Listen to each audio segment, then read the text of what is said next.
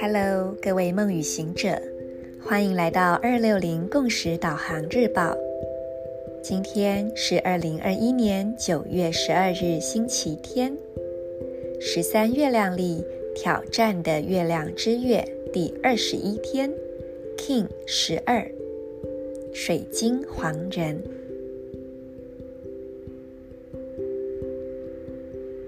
先做几次深呼吸。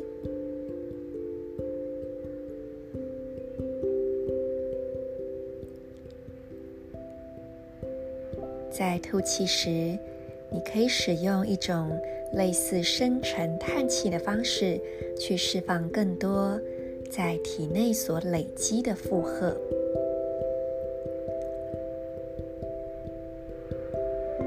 甚至可以把舌头微微的吐出来，就好像历法的白风图腾一样，然后发出“唉”，很像叹气。或者是打呵欠的声音。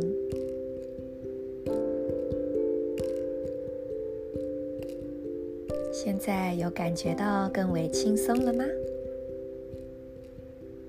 我们来启动今天的三个光点，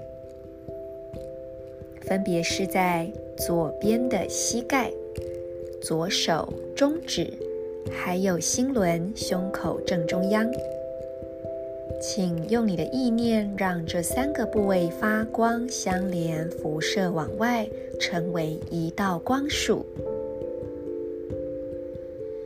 在这光束的滋养之中，我们一起来诵读今日的银河力量宣言。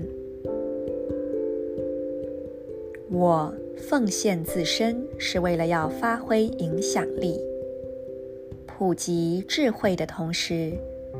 我确立自由意志的程序制定，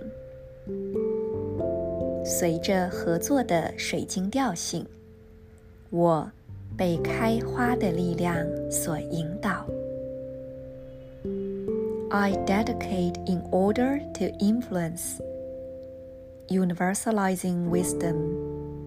I seal the process of free will with the crystal tone of cooperation. I am guided by the power of flowering。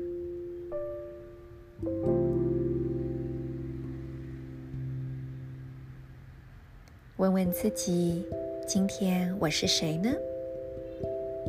那么明天我又会是谁呢？而此时此刻的我，要如何将自己奉献给全体生命？黄人。在历法当中有着关键的意义。历法中阶 Telektonon，也就是预言游戏当中的绿色战士乌龟，就是从黄人所代表的自由意志，以这样的力量为入口来进行修炼的。这也提示着我们，所有的一切都是因我们而起，也经由我们而发生。自主选择，同时也承担起一个创造者的责任。今天的名人呢，有两位，一位是奥修，另外一位是徐志摩。关于奥修，我想很多人都不陌生。如果有兴趣了解更多的朋友，可以到 Marisa 心之回音的粉专来阅读今天的文章。